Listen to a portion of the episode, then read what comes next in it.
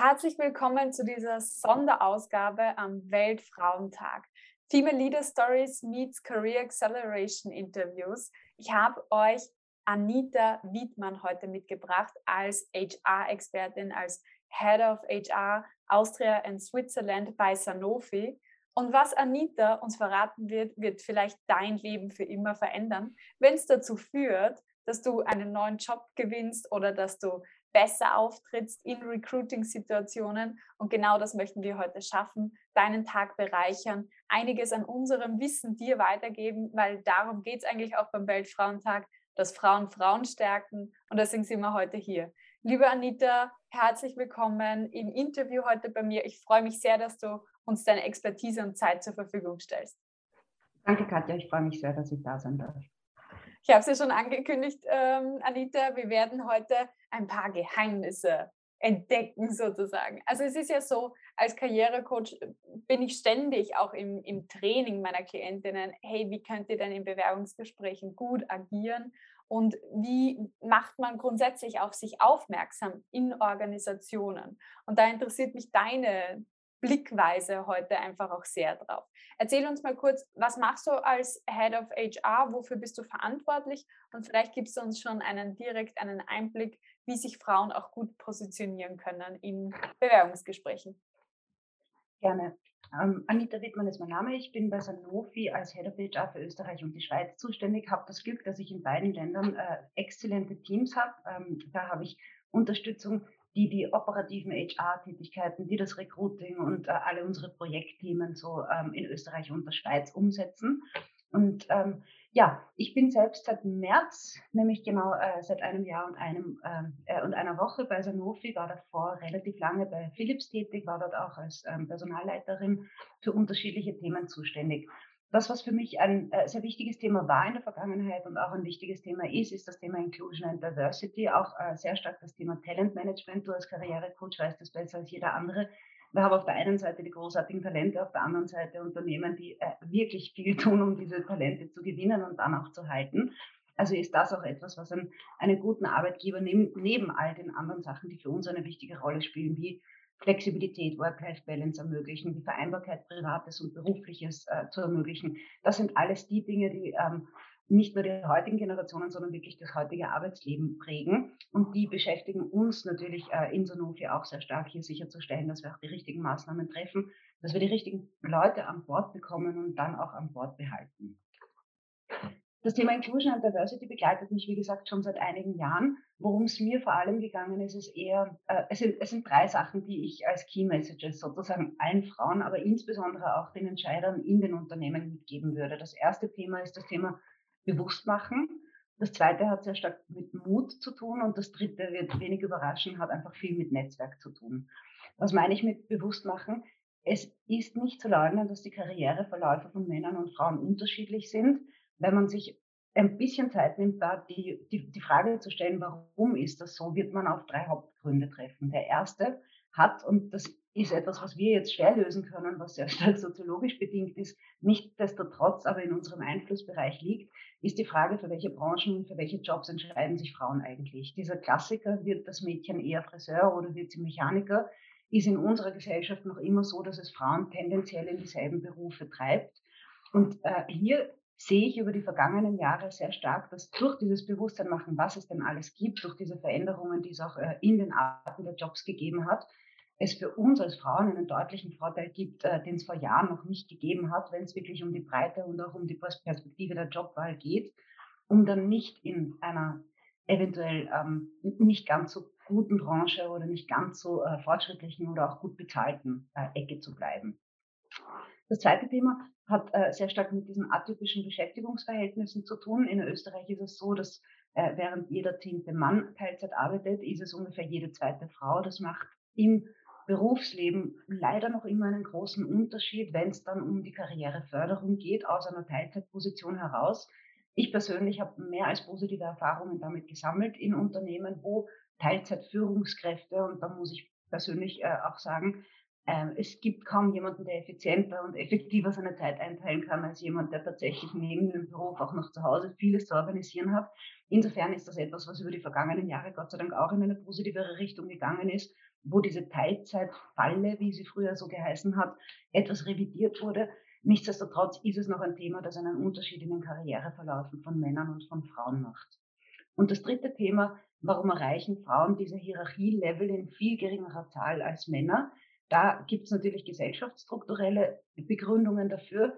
Da, und das äh, ist unangenehm, das muss aber auch angesprochen werden, ist es aber auch, oft auch der interne Grund in der Frau. Also die, Fra die Frage, wann wir uns etwas zutrauen, mit wie viel Selbstbewusstsein wir auch an unsere Karriereplanung gehen oder ob wir uns da manchmal selber im Weg stehen, die müssen wir uns schon auch selber stellen. Wir sehen aus Studien, dass es beispielsweise bei vielen Frauen gar nicht den Glauben gibt, dass die Vereinbarkeit von Beruf und Familie eine Karriere zulassen werden. Mit dieser Einstellung ist es halt ganz, ganz schwierig, dann auch die, sich Ziele zu setzen oder diese zu verfolgen. Und noch viel evidenter, und das ähm, habe ich im Recruiting sehr oft erlebt oder bei Aufnahmegesprächen, ist es auch so, dass ein Grund dafür, warum Frauen weniger aktiv in, im internen und auch im externen Arbeitsmarkt äh, ist, dass die Frauen sich tendenziell erst dann bewerben, wenn sie de facto 100 Prozent der ausgeschriebenen Kriterien erfüllen. Das passiert uns mit Männern nicht. Also dieser Mut, sich auch zu bewerben, wenn vielleicht nicht 100 Prozent äh, der Stellenausschreibung mit dem, was man selber gemacht hat, übereinstimmen, sondern sich auch mal äh, dahin zu wagen, dass man, äh, dass man sich bewirbt, auch wenn man nicht alle Kriterien erfüllt. Das ist auf jeden Fall etwas, das aus meiner Sicht sehr helfen kann. Und dieser Mut, Neues zu versuchen, der Mut, einfach mal Ja zu sagen und auch mit den Konsequenzen anders umzugehen was kann mehr passieren, als dass man eine Absage bekommt. Anita, was du jetzt schon angesprochen hast, dieses Thema, ja, die eigene Wahrheit bestimmt das, was für dich möglich ist, das predige ich auch äh, ständig, weil es auch immer die Antwort ist, wenn ich äh, auf der anderen Seite jetzt sitze und interviewt werde und die Menschen mich fragen, ja Katja, wie hast du das alles in so jungen Jahren eigentlich aufgebaut und geschafft? Dann ist meine Antwort darauf, ich habe es einfach nie gedacht, dass es nicht möglich ist. Ich bin mhm. einfach meinen Weg gegangen. Also für mich war es normal, sehr jung Managerin zu sein, weil ich gewusst habe, ich will das machen. Und dann bin ich einfach hingegangen und habe es gemacht. So dieser Spruch, dieses Sprichwort, was man eh kennt, da kam einer, der wusste nicht, dass es nicht geht und tat es einfach. Und genauso kann man das eigentlich auch umlegen auf das Thema, das wir so viel diskutieren am Weltfrauentag. Wie können wir Frauen fördern unter Anführungszeichen. Ich glaube nicht, dass Frauen eine Förderung brauchen, denn sie sind genauso gut, wenn nicht sogar manchmal besser als Männer. Es ist eher die Erkenntnis, bei, denen, bei der wir sie unterstützen müssen, dass sie einerseits so gut sind und auf der anderen Seite, und das ist vielleicht schon auch interessant, wie ändern wir das System? Also du hast das Thema Stellenausschreibungen ja. angesprochen, äh, hat viel mit Sozialisierung natürlich und Bescheidenheit zu tun, äh, was wir dort sehen. Aber die Frage ist, müssen Stellenausschreibungen immer so eine lange Liste von Qualifikationen haben? Oder denken wir da falsch? Wie geht ihr das an? Ich, ähm, ich finde auch, dass das ein wirklich wichtiger Punkt ist, wenn man jemanden ansprechen möchte und dem auch die Sicherheit geben möchte, worum es uns als Unternehmen geht. Da muss ich optimistischerweise auch sagen, dass es da mehr, mehr Unternehmen gibt, die sich mit dem Thema beschäftigen und insbesondere diese, dieses sehr technische äh, aus den Stellenbeschreibungen bewusst herausnehmen, weil fast alle Unternehmen die Personal Skills ansprechen. Also natürlich sind gewisse fachliche Kompetenzen Voraussetzungen, um, ähm, um gewisse Jobs zu machen. Aber was suchen Unternehmen? Unternehmen suchen keine Fach, Facharbeiter, sondern suchen die richtigen Persönlichkeiten, die im Team im Unternehmen auch das Richtige weiterbringen. Und da zählen Eigenschaften, die man klassisch auch mit Frauen in Verbindung bringt, wie beispielsweise Empathie, ob das jetzt in der Kundenbeziehung, in der Teambeziehung ist, eine weitaus größere Rolle, als das vielleicht noch vor 10 oder vor 15 Jahren der Fall war. Also alle, alle persönlichen Skills, dieses ständige Weiterentwickeln, das Lernen wollen, die, der Wunsch zur Veränderung, das sind Dinge, die sehr positiv behaftet sind, auch bei Frauen und die nicht äh, diese, diesen klassischen technischen Skills entsprechen. Natürlich, äh, wir sind keine Insel, alles was mit Digital Skills und, und so weiter zu tun hat, das sind natürlich gefragte Kompetenzen äh, im heutigen Dasein, aber Unternehmen suchen ja äh, tatsächlich in erster Linie den Menschen, der zu ihnen passt und, und nicht die Fachkompetenz, die sie äh, im Moment brauchen. Und äh, das ist etwas, wo, wo wir für Frauen auf jeden Fall einen Vorteil sehen. Wo mir aber wichtig ist, weil, ähm, weil du es auch angesprochen hast, dieses Bewusstmachen, das fängt halt ganz stark auch bei den Stellen an, wo Recruiting passiert und das sind dann oft auch die Fachabteilungen. Ich habe das Glück, dass ich in einem Umfeld arbeite, wo wir einen sehr, sehr hohen Frauenanteil haben mit 60 Prozent, auch im Management-Team mit 50 Prozent. Und ich weiß, dass wir einen, ähm, einen hohen Stellenwert dem Thema Inclusion and Diversity zuordnen und dass es keine Ungleichbehandlung gibt. Nichtsdestotrotz muss man bei Frauen manchmal anders behandeln und dieses Bewusstsein müssen wir bei den Führungskräften schaffen. Es ist tatsächlich so, und das äh, habe ich in meiner bisherigen Erfahrung gesehen, das zieht sich ähm, vom Bewerbungsverhalten bis hin zu, zur Gehaltsverhandlung, dass Frauen andere, eine andere Art und Weise an den Tag legen, als das bei Männern der Fall ist. Und hier sind sehr wohl die Unternehmen gefragt, dort wo Ungleiches da ist, auch eine Gleichheit zu schaffen und äh, sich das auch viel stärker als Unternehmen bewusst zu machen. Und zu guter Letzt auch als Frau. Also das, das Thema Gehalt, das habe ich äh, sehr oft schon gesagt, das Verhandlungsverhalten von Frauen ist einfach ein deutlich anderes als das von Männern, ob das jetzt bei internen äh, Weiter, äh, Weiterentwicklungen der Fall ist oder bei externen Bewerbungen. Da sehen wir schon immense Unterschiede und da gibt es auch äh, Studien, die das deutlich belegen. Ich kann es aus meiner beruflichen Erfahrung nur auch nochmal sagen. Also hier ist es wichtig, dass die Unternehmen eine andere Art und Weise haben, mit äh, solchen, solchen Themen umzugehen und dass man es den Frauen auch bewusst macht. Ja, also sonst sind wir nämlich in dem Thema Fix the Women und nicht das System. Also wo, man, äh, äh, wo wir eigentlich haben, okay, ähm, jetzt haben wir die Sozialisierung von Frauen auf der einen Seite, die wurden so erzogen, ja, vielleicht auch, dass sie nicht so hart verhandeln, weil das tendenziell auch abgestraft wird. Auch dazu gibt es Studien und Experimente, dass mhm. wenn Frauen hart verhandeln, sie als sehr negativ wahrgenommen werden. Also es ist wirklich so ein, so ein Double Bind, dem man sagt, man darf nicht hart verhandeln, aber wenn du nicht hart verhandelst, kriegst du halt auch nicht das Gehalt. Und da braucht man echt dieses Bewusstsein und diesen Change auch. Aktuell haben wir aber die Situation, die wir haben, Anita, ähm, auch insgesamt ja, im, im Wirtschaftssystem. Was würdest du den Frauen äh, mitgeben, die sich bewerben wollen, die einen neuen Job haben wollen, die sich intern weiterentwickeln wollen, so dieses Gehör verschaffen wollen? Was würdest du ihnen mitgeben aus deiner Sicht, wie sie sich gut präsentieren können? Ich denke, ähm, insbesondere wenn es jetzt um externe Bewerbungen geht, sind es wirklich die Basics, die man richtig machen sollte. Und damit meine ich beispielsweise schon bei den Unterlagen. Es gibt sehr stark die Tendenz dazu, kein Foto, kein Geburtsdatum, keine persönlichen Daten anzugeben. Meine persönliche Erfahrung ist, dass dieser persönliche Kolorit, den man äh, mit einer Bewerbung auch, äh, auch schon, äh, bevor man ein Gespräch geführt hat, setzt, sehr positiv sein kann. Insofern äh, bin ich jemand, der auf jeden Fall empfehlen würde, auch die Bewerbungsunterlagen persönlich zu gestalten. Wie gesagt, sucht niemand einen, eine Arbeitsmaschine, sondern jemand sucht einen Menschen, der ins Team passt. Und es ist natürlich nicht Aufgabe des Recruiters, persönliche Fragen zu stellen und schon gar nicht im Zweitgespräch. Aber das ist etwas, womit man sich, glaube ich, ähm, insbesondere als Frau auch sehr viel besser präsentieren kann, indem man sich als eine, eine Gesamtperson präsentiert und nicht der, die Fachkompetenz, die man mitbringt. Ein zweites Thema, das empfehle ich aber grundsätzlich ist, ähm, diese Bewerbungen auch dahingehend ernst zu nehmen, dass man sich gut darauf vorbereitet. Wir sehen, dass ähm, vor allem zwischen dem Erst- und dem Zweitgespräch einfach unterschieden werden muss. Im Erstgespräch, wo, wo es in der Regel einfach mal ein, ein Mapping ist von beiden Seiten, passt das von den Rahmenbedingungen, von dem, was ich mitbringe und von dem, was das Unternehmen mir bietet. Da empfehle ich auch jeder Frau wirklich kritisch zu hinterfragen, wofür steht das Unternehmen und inwiefern ist das auch ein Arbeitgeber, der, der sich Gedanken darüber macht, wie es seinen Mitarbeitern dann dort gehen wird. Das kann man aus einem Erstgespräch sehr gut raushören und vielleicht nicht allzu tief in die in die fachlichen Fragen hineinzugehen, das ist dann schon etwas, was man sich fürs Zweitgespräch aufheben kann. Ganz grundsätzlich leider aus meiner persönlichen Erfahrung und äh, anschließend an den ersten Punkt, den ich gesagt habe, sehen wir, dass wir bei bestimmten Jobkategorien immer sehr, sehr viele Bewerbungen bekommen und auch sehr viele Bewerbungen von Frauen. Das ist etwas, wo ich wieder an den Mut appelliere.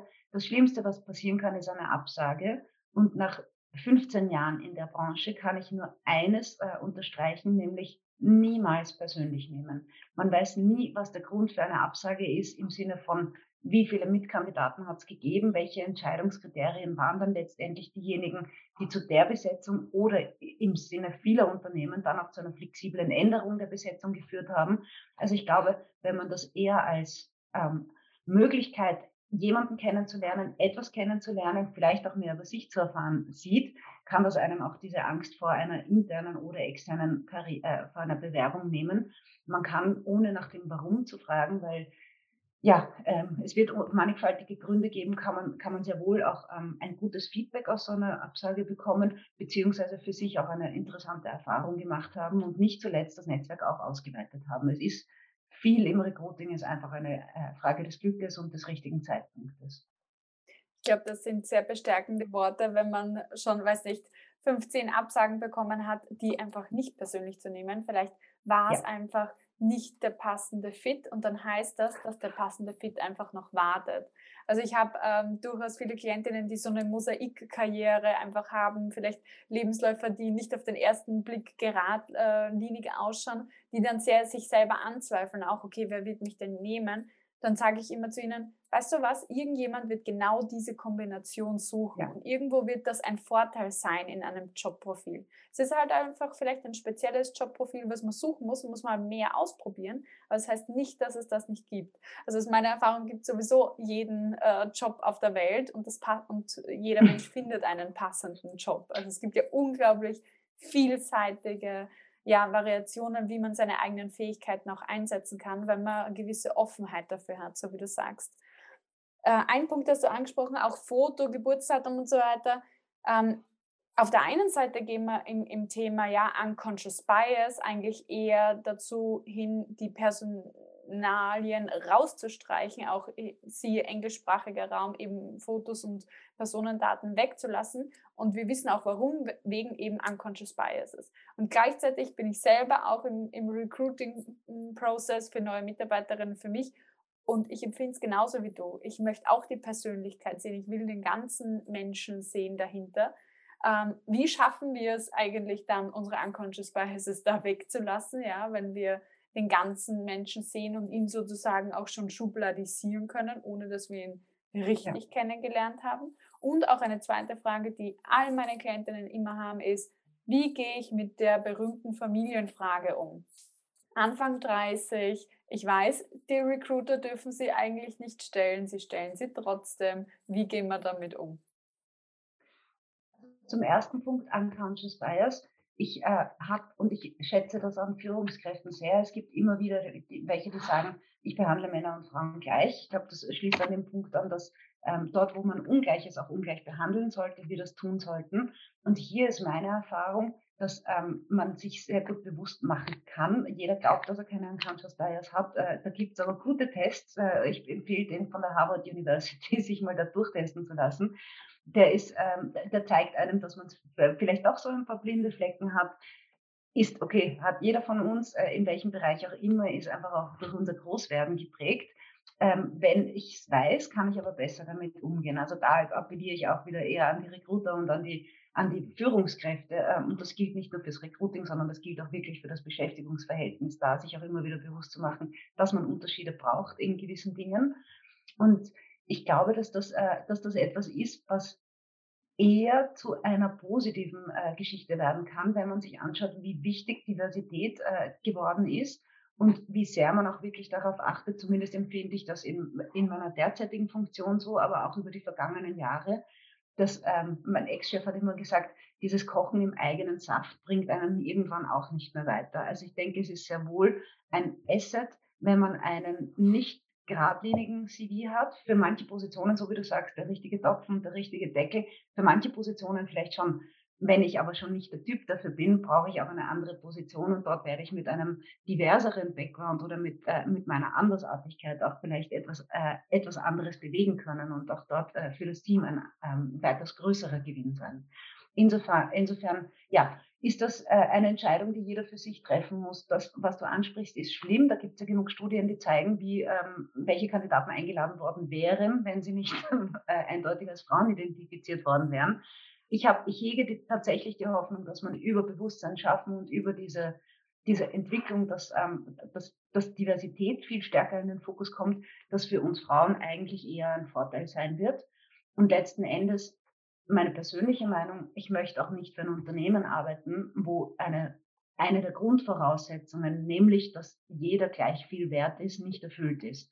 Insofern äh, bin ich da wieder bei dem Punkt, den du gesagt hast, jeder wird schon den richtigen Job finden, aber insbesondere im richtigen Unternehmen, das für einen passt. Hm, also das finde ich eigentlich ein, ein schöner Reframe, würde man sagen. Also weg vom äh, Diversitätsmerkmal, jetzt im Sinne von Geschlecht ist etwas Negatives, was mir negativ ausgelegt wird, hin zu, ähm, das ist eigentlich ein total positives Asset, was du mitbringst, weil du eine unterschiedliche Perspektive einbringst, genauso wie wenn du unterschiedliche Dinge schon gemacht hast in deinem Leben, das einen Vorteil für dich birgt und nicht einen Nachteil. Total schön, finde ich als Coach super.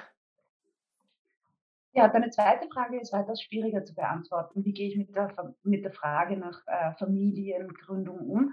Also auch da wäre mein Eindruck, dass wenn so eine Frage kommt, würde, würde ich es nicht sehr professionell finden. Also das, da muss sich auch jeder Rekruter überlegen, welches Unternehmen und welchen, äh, welche Werte und welche Kultur spiegelt man mit so einer Frage wieder. Ob man die jetzt wahrheitsgemäß beantwortet, ja oder nein, in der Situation äh, glaube ich, äh, ist es okay, das nicht zu tun, weil die Frage an sich schon keine ist, die gestellt werden sollte. Ich denke auch, ähm, dass es keine Rolle spielen sollte, wenn es tatsächlich um die Frage geht, bin ich die richtige Person für dieses Unternehmen? Ähm, und sie hängt davon ab, äh, ob ich auf die Familienplanungsfrage korrekt antworte oder nicht. Dann hätte ich wieder meine Fragezeichen, ob es der richtige Job im richtigen Unternehmen ist. Genauso geht es mir auch. Äh, also ich rate auch dazu, die Frage so zu beantworten, wie man sich wohlfühlt, eigentlich auch in der Situation damit.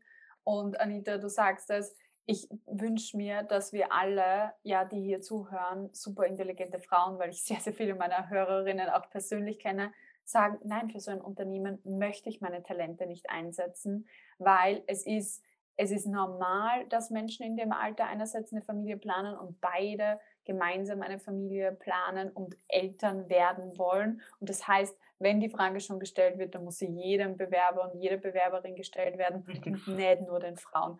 Also das sind wir wieder auch in, in der Gleichbehandlung. Ja, wenn mir das schon interessiert aus Ressourcenplanungs-, Personalplanungsaspekten oder ähnlichen, dann muss ich sie aber jedem stellen, weil dann sind wir bei einer Gleichbehandlung zumindest einmal. Von einem ethischen Standpunkt ja. reden wir noch gar nicht. Ja, ganz deiner Meinung. Ähm, äh, ich, weiß auch gar nicht mehr, wer das, wer das war, aber da gibt es auch ein gutes Beispiel. Ich glaube, das war eine Politikerin, die dann gefragt hat, würden Sie das meinem Mann auch fragen? Weil ähm, genau, genau, das stimmt auch so. Und Ressourcenplanung, ich äh, bin zumindest äh, in einem Unternehmen, wo, wenn sich in zwei Jahren oder in drei Jahren Planungen ergeben, kann man ja darüber sprechen. Das ist aber nichts, was ich im Recruiting anspreche. Ich erwarte auch nicht von irgendwem, dass er die nächsten drei Jahre im Voraus geplant hat.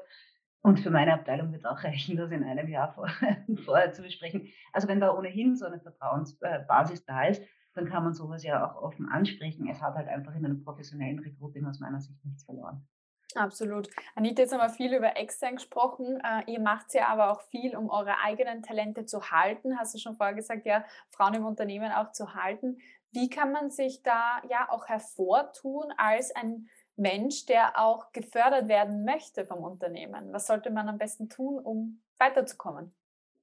Ich mag deine Formulierung, äh, gefördert werden möchte. Ich glaube, das ist so, auch wenn man es nicht gerne hört im Talentmanagement, aber dass äh, jeder selbst ähm, im Driver Seat sitzt, wenn es um die persönliche Karriere und auch um die Weiterentwicklung geht.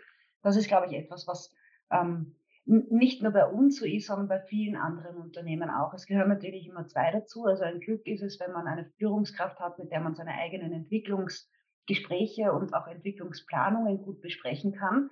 Da sind mir auch selten Führungskräfte untergekommen, die das nicht wollen, sehr oft aber welche, die es nicht so im Fokus haben. Und damit komme ich zurück auf uns, die wir im Driver Seat sitzen, wenn wir einen nächsten Schritt machen wollen oder wenn für uns in der, in der persönlichen Entwicklung noch der nächste Schritt zu, zu gehen ist dann ähm, das auch offen anzusprechen. Ich äh, weiß nicht, wie du deine, ähm, deine Coaches berätst. Ich finde es relativ schwer, eine Karriere zu planen, wenn man nicht konkrete Ziele hat. Und ich glaube, da kann es einem sehr helfen, wenn man entweder mit der Personalabteilung oder auch mit der Führungskraft, vielleicht auch mit, äh, mit dem Coach, einen einen, für sich einen Zielplan äh, macht und dann auch die Fragen beantwortet, welche Maßnahmen brauche ich oder welche Schritte brauche ich, um dorthin zu kommen. Ich glaube, dass die meisten Unternehmen da froh sind, weil sie ja selber davon direkt profitieren, wenn sich jemand persönlich weiterentwickelt und auch mehr Verantwortung übernimmt. Und das ist ja in der Regel mit dem nächsten Schritt auch damit einhergehend. Was ich versprechen kann, ist, jedes Unternehmen wünscht sich, dass die eigenen Talente den nächsten Schritt gehen. Also hier auch wirklich dieses, das Thema Succession Planning, Talent Management dort auch so zu fokussieren, dass man bei den richtigen Personen auch die richtigen Entwicklungsmaßnahmen setzt, ist etwas, was für Unternehmen nur Vorteile hat. und davon können dann beide Seiten sehr gut profitieren. Hier ist es ähm, aus meiner Sicht trotzdem sehr, sehr wichtig, ähm, auch zu reflektieren, wo möchte ich eigentlich hin und nicht zu warten, dass es äh, äh einem jemand einem bringt. Also das, das funktioniert dann eher nicht. Bei Männern nicht und bei Frauen auch nicht.